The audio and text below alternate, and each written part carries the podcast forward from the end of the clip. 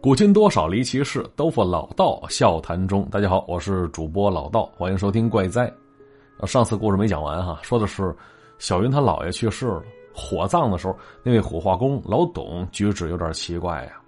先是询问死者临死的遗言啊，这还好说，但火化之前，他在死者耳边好像说了几句话，就这个举动引起了小云的好奇了。于是，借着记者做专题的机会，他顺便想采访采访老董，哎，再顺便打听打听，在老爷耳边他说了些什么呀？而就在这一天，老董禁不住软磨硬泡，终于带着小云去了趟墓地，说了些自己的事情。等回到火葬场的时候，已经晚上六点多了。老董回到宿舍，而小云在告别厅门口等着雨停之后回家。只是那天晚上，这雨是越下越大。等到快八点的时候，漆黑的火葬场已经快没人烟了呀。老董的声音这才出现在身边，他说着：“姑娘，雨下这么大，不会有车来了。”一听之下，这小云一愣，说了一句：“那我该怎么办呢？”啊，接着他跟着老董，依旧像那天一样，是一直往东走。到老董宿舍时，老董说：“等会儿吧，我给你找个地儿住。”老董书架子上。多的是一些行侠仗义的武侠小说，哎，也有《聊斋》，也有《霍小玉传》，就这些诡异的小说。而夹杂在那些小说当中，还有一本相册。那相册里的姑娘是墓碑中的小雨。相册的前半本都是从小到大小雨跟老董在一起的照片，而后半本却都变成老董自己个儿的了。老董回来的时候。见到小云看着相册呢，一下子冲过去把相册夺了过去了。夺过去之后，啊，兴许是看出小云的疑惑，老董说了：“这照片啊，已经好久没人看了。”说着就把相片塞回到书柜上去了，带着小云去到了为他安排好的住处了。而那边是离老董住的地方不远的一间宿舍。老董带着小云进去的时候，里边已经住了一个年岁比较大的妇女了。呃，见了小云，那妇女说。挺好看的一个小姑娘，怎么？哎，这话说到这儿，那女人没再说下去。老董只说了一句：“啊，这是李姐，今天晚上你就在这儿睡吧，明早就走。要采访火化工的话，这世上多的是，别来采访我。”看着老董关门离去，回头又看看李姐，这李姐依然趴在桌子上写着什么。她把包放在那张单人床上时。这写字的李姐说：“多大啦？”小云回答着：“二十三。”而这时，李姐放下笔，说了句：“哎呦，才二十三呢。”要说呀，李姐是在殡仪馆负责写挽联的，所以字儿写的非常棒。就那天晚上，李姐并没有跟小云说些什么。关于老董，她也只是只言片语。或许是因为是记者的原因吧，这小云总感觉李姐跟老董之间有着一些不为人知的事情。那睡觉的时候已经十一点了，李姐关上灯，那小云瞪着眼睛看着漆黑的夜里，这脑子里是不断游走那本相册当中老董跟小雨的照片，还有那些老董在小雨死后没多久照的独照，他总感觉哪里怪怪的。那或许也是记者的敏感吧。想着老董的时候，小云突然觉得老董在小雨的事情上告诉自己的，并不是事情的全部啊。而对他那感觉也非常奇怪，哎，小云突然感觉，可能杀死小雨的不是那个男同学，而是老董啊。他因为女儿要跟喜欢的男生在一起而离开他，所以他对女儿痛下杀手。而他把关于小雨的故事告诉给自己，就是想让我顺藤摸瓜找到真正的凶手，或许他就会因此解脱，也或许他会因为我对他的采访。想让我再进一步查到一切的时候，死于非命吧？嘿，就因为这事儿，小云紧张了一整宿啊，一晚上没合眼。清晨天才亮，火葬场又有车声传来，小云这时便悄悄离开了。而跟他擦肩而过的火葬场女员工则进了他刚刚出来的屋子，因为走得太快，所以那姑娘那声“哎，床怎么这么湿啊？”这声抱怨，这小云并没听清。而他。整整两天没回出租屋，这屋子干净了不少。原本很杂乱的东西被摆放的很整齐。他那钥匙除了房东，只有妈妈那里有，而妈妈也因为跟他吵架了，已经很长时间没来过他这儿了。电话答录机一直没有动静小云在没有完成一切之前，也没有再联系过杂志社。而男朋友呢，因为那几天的吵架，也已经好长时间没联系了。当时看着空荡荡的房子，这小云突然觉得老爷去世之后，自己变得很孤独，成了形单影只一个人了。小云把自己设想付诸于文字，写了不到三百字，就再也写不下去了。这老董在小雨目前的表现，那种小心翼翼的感觉，让他觉得，这老董对小雨的爱不是假的。而为什么这老董说小雨死在高考之前，而那理解的一切也十分让人好奇呀？就那天没有去火葬场，午后的时候天依然阴沉沉的。自从老爷去世之后，天一直都阴沉着。老爷死后，除了六日那一天，他呀还没有去看过老爷呢。因为墓地的原因，老爷下葬还要等一年之后，所以老爷的骨灰被寄放在殡仪馆了。而小云能去看老爷的，只有老家了。那老家的老屋还是祖辈传下来的，院子很大，老爷住了很多花草。这一天下雨，所以院子里湿漉漉的。房子已经收拾的很干净，除了角落被遗忘的地方，几乎找不到有关老爷的一切。甚至于墙上因为老爷抽烟所染黄的印记，此时都已经被擦去了。那躺在老爷的躺椅上，小云听着窗外噼里啪啦的雨声，孤冷的小院子里，他闭着眼睛睡得很熟，梦中跟老爷在一起的童年，老爷背着自己一步步走在街上，拉着他踩着下雨的水坑给他讲故事，而醒来时，天已经黑了。他或许是知道屋子主人已经死了吧，所以院子里来了不少流浪猫。就看着那些眼神犀利的猫儿，小云离开了老屋了。这一路上都静悄悄的，偶尔能遇见几位老人，也是没说过话的那种。那坐上离开老家的车，身后的女孩因为高考成绩不好，哭得泣不成声。听着那哭声，那小云才发现，老爷去世这么长时间，他竟然没流过一滴眼泪呀。风吹着雨，滴落在头发上，然后雨水又聚在发梢，落回到车里。下车的时候，空荡荡的车厢依旧没啥人，而他坐的位置也是空荡荡的。只是那个位置啊，被一位好心的乘客告诉给另外一个乘客说，座位上有水，不知道谁洒的，不能坐。那之后，小云没想到老董竟然会找到他，真的没想到。啊当时这小云正在纠结着呢，是不是老董杀死了小雨呀？啊，结果这时，这老董竟然站在自己出租屋门口了。阴沉的房子里飘着一股因为连雨天带来的发霉的味道。小云端了杯红茶给老董，习惯性的拿了白毛巾擦拭着头上的雨水。啊，之后的之后呢，小云宁愿不相信那是真的。这老董没有喝他递过来的茶水。而是看着他说了句：“姑娘，走吧。要是知道你这样，你姥爷也不会安心的呀。”听到这句话，小云一愣，擦头发的手停在头发上了。他听不明白，他不明白老董在说什么呢？这就是自己的家呀，我走，我去哪儿啊？见到小云没回答，老董又说了：“姑娘啊。”你这几天没来火化场，我还以为你自己个儿想明白了，已经走了呢。可不知怎的，就是放不下心来，所以，我找了那天你姥爷火化时登记的一切，找到了你家人，才得知了你的事情。听着这些，小云依然不明白，依然擦着头发，看着面前的老董，那说着：“我我的事儿，我的什么事儿啊？”而老董叹口气。哎，姑娘，我说这些话可能你不信，但是我不得不说呀，你已经死了，死了好些天了。就在你姥爷去世那天，你就死了。就听到这话，这毛巾从小云手上落了下来，顺着腿砸在了地板上，没有声音。这屋子里静的出奇。那看着老董，小云摇着头笑着说。怎么可能呢，大爷，你你你开什么玩笑啊？我就坐在你跟前儿，我怎么会死呢？老爷去世那天，我还跟着家人去火葬场呢，是我死了。再说，你怎么可能跟死人说话呀？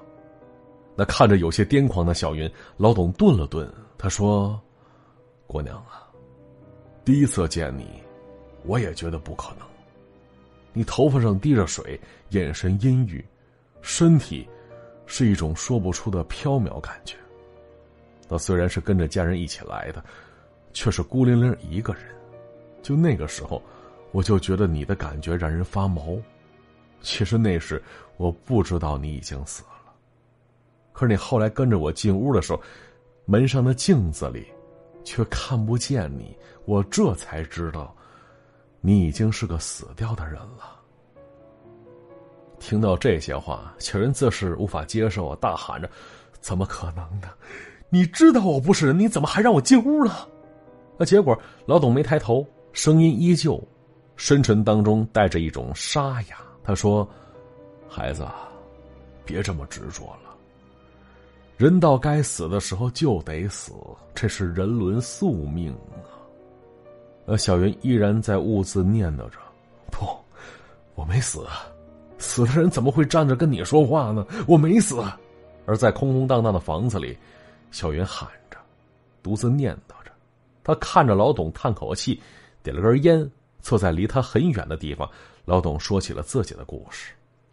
要说这老董从十六岁。就进了殡仪馆，从一个引导员到了火葬师傅，经历了整整十年时间。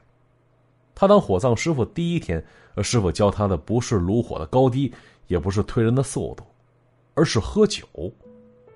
二十六岁，当着一具被截肢而死的女尸跟他师傅的面喝了一大杯酒，醉醺醺的时候烧了人生第一具尸体。烧尸的时候，这老董的师傅跟他说。酒壮怂人胆，干咱这行就得胆儿大，而在这儿干的呀，已经不是人事儿了。而这些呢，都不是人教的，是要你自己领悟的。那从那之后一年时间，他就一直跟着师傅火化。第一次发现怪事儿，是那送来的老人的手啊，总是放不到身上去，总是耷拉着，不管他们是用绳子绑，还是拿线缝合，都定不住。那后来，他师傅去了，看了眼老人，就说这尸体还得再缓几天再火化。这事儿家属同意了。老人尸首放在停尸间里那几天，他师傅每天都去，有的时候拿着酒，有的时候拿着热茶水。而五天之后再把那具尸体拉出来时，耷拉的胳膊不知咋的就不往下掉了。那后来老董好奇问了师傅了。而那时呢，喝着茶水的师傅笑着跟老董说：“说这些事儿啊。”你以后就明白了。那后来，直到老董师傅退休，他也没告诉老董那老人的胳膊为什么不往下掉了。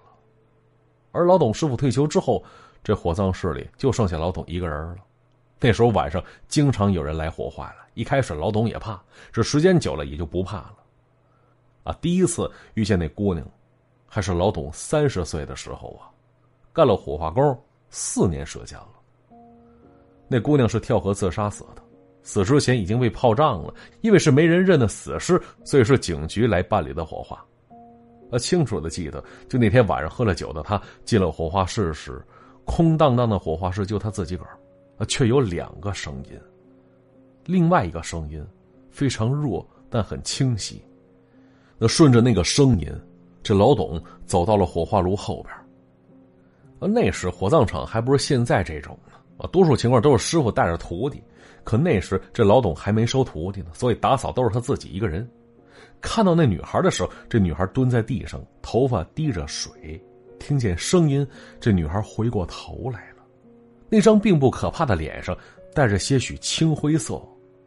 而那会儿呢，老董也害怕呀，不敢吱声。还是那姑娘先吱声呢，他说：“师傅，这是哪儿啊？”那看着那女孩，老董说：“姑娘啊。”这是火葬场，你是怎么来的呀？扫了周围一圈，那姑娘说了：“我走错地儿了，师傅，我能在这儿住一宿吗？”就那天晚上，这老董也没火化尸体，而那姑娘就躺在离尸体不远的地方睡了一宿啊。而那一宿，她身上滴的水流了半间屋子。这老董早上起来时，那姑娘已经不见了。原本昨晚计划要烧的尸体还在车上放着呢，啊，结果老董打开尸袋一看，一瞬间吓呆了。他看到那张脸虽然已经被泡胀了，但竟然跟昨天晚上那姑娘是一模一样啊！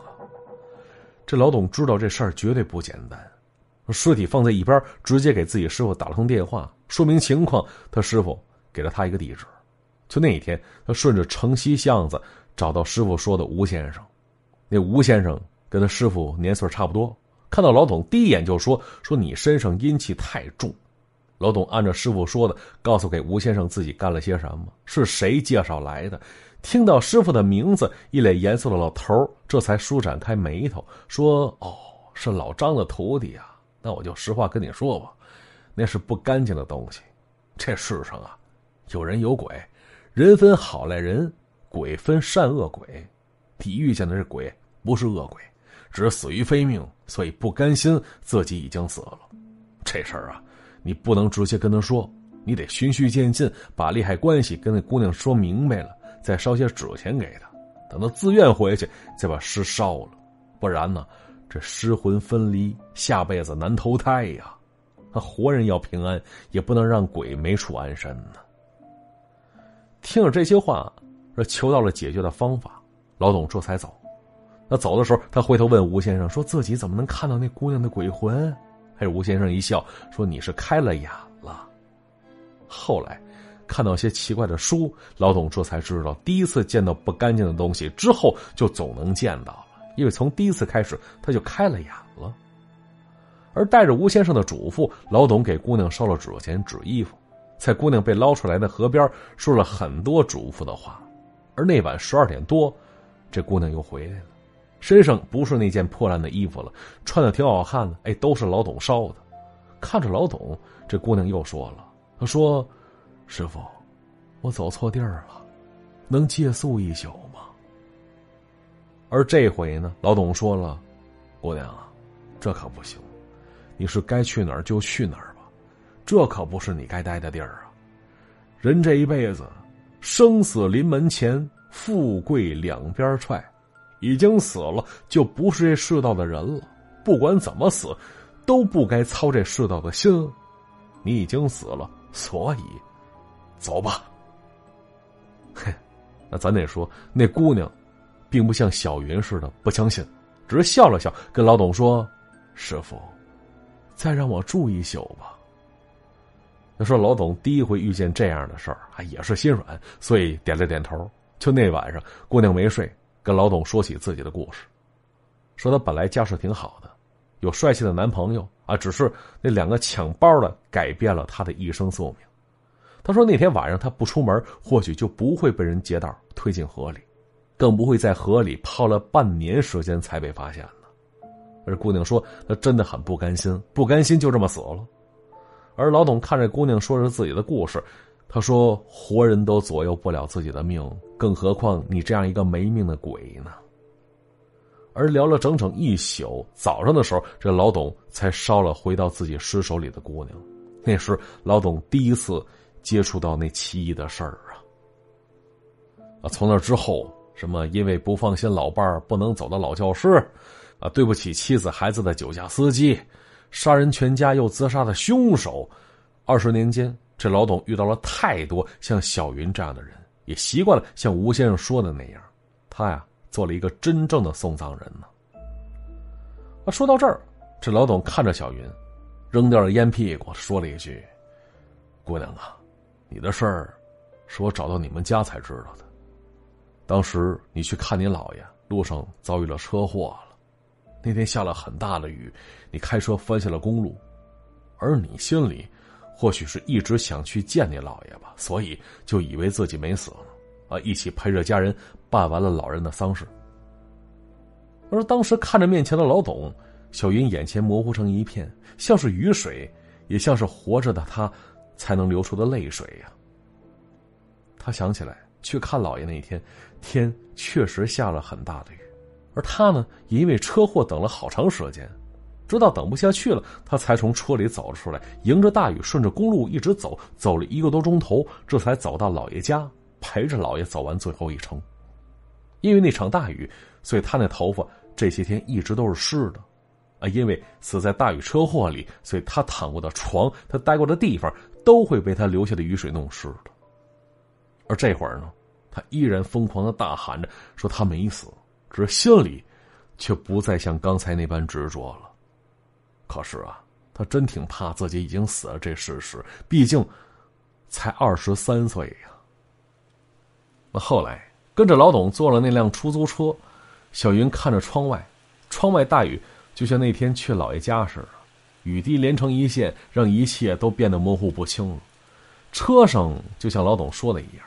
除了他，没人能看到自己。那司机说话都是跟老董说，而那车停在父母家楼下，老董带着小云上楼。或许是因为见过面，小云妈妈没说什么，就让老董进了屋了。而站在老董身后的小云，这当妈的却视而不见。要说，小云跟妈妈的关系恶化，还是在高中时期的，因为早恋，叛逆的她被妈妈逼得几乎癫狂了，最后因为妈妈而离家出走了。而这会儿呢，小云妈妈那声音，是小云许久都没听到过的温润。她说着：“老师傅，您坐着，我锅里还做着给小云的排骨呢，等我去把火关了啊。”就说这种感觉，现如今听起来是尤为伤心了。那听到小云的名字，那当爹的却暴躁异常，大声喊着：“小云已经死了，他死了，你醒一醒行不行啊？”听到父亲说小云死了。当妈的狂吼着：“不，他没死，二十三岁怎么就能死了呢？”而说着话，当妈的拿起桌上电话，头也不抬的拨着号码，而电话里依旧是小云的声音。那边想着：“我是霍云桑，现在不在，有事请留言吧，我会尽快联系您的。”听着女儿答录机里的声音，当妈的说：“小云呐，我是妈妈。”给你蒸了爱吃的排骨，你回来吧，妈妈再也不说你了。说着，拿着电话的母亲哭了起来，哭得泣不成声了。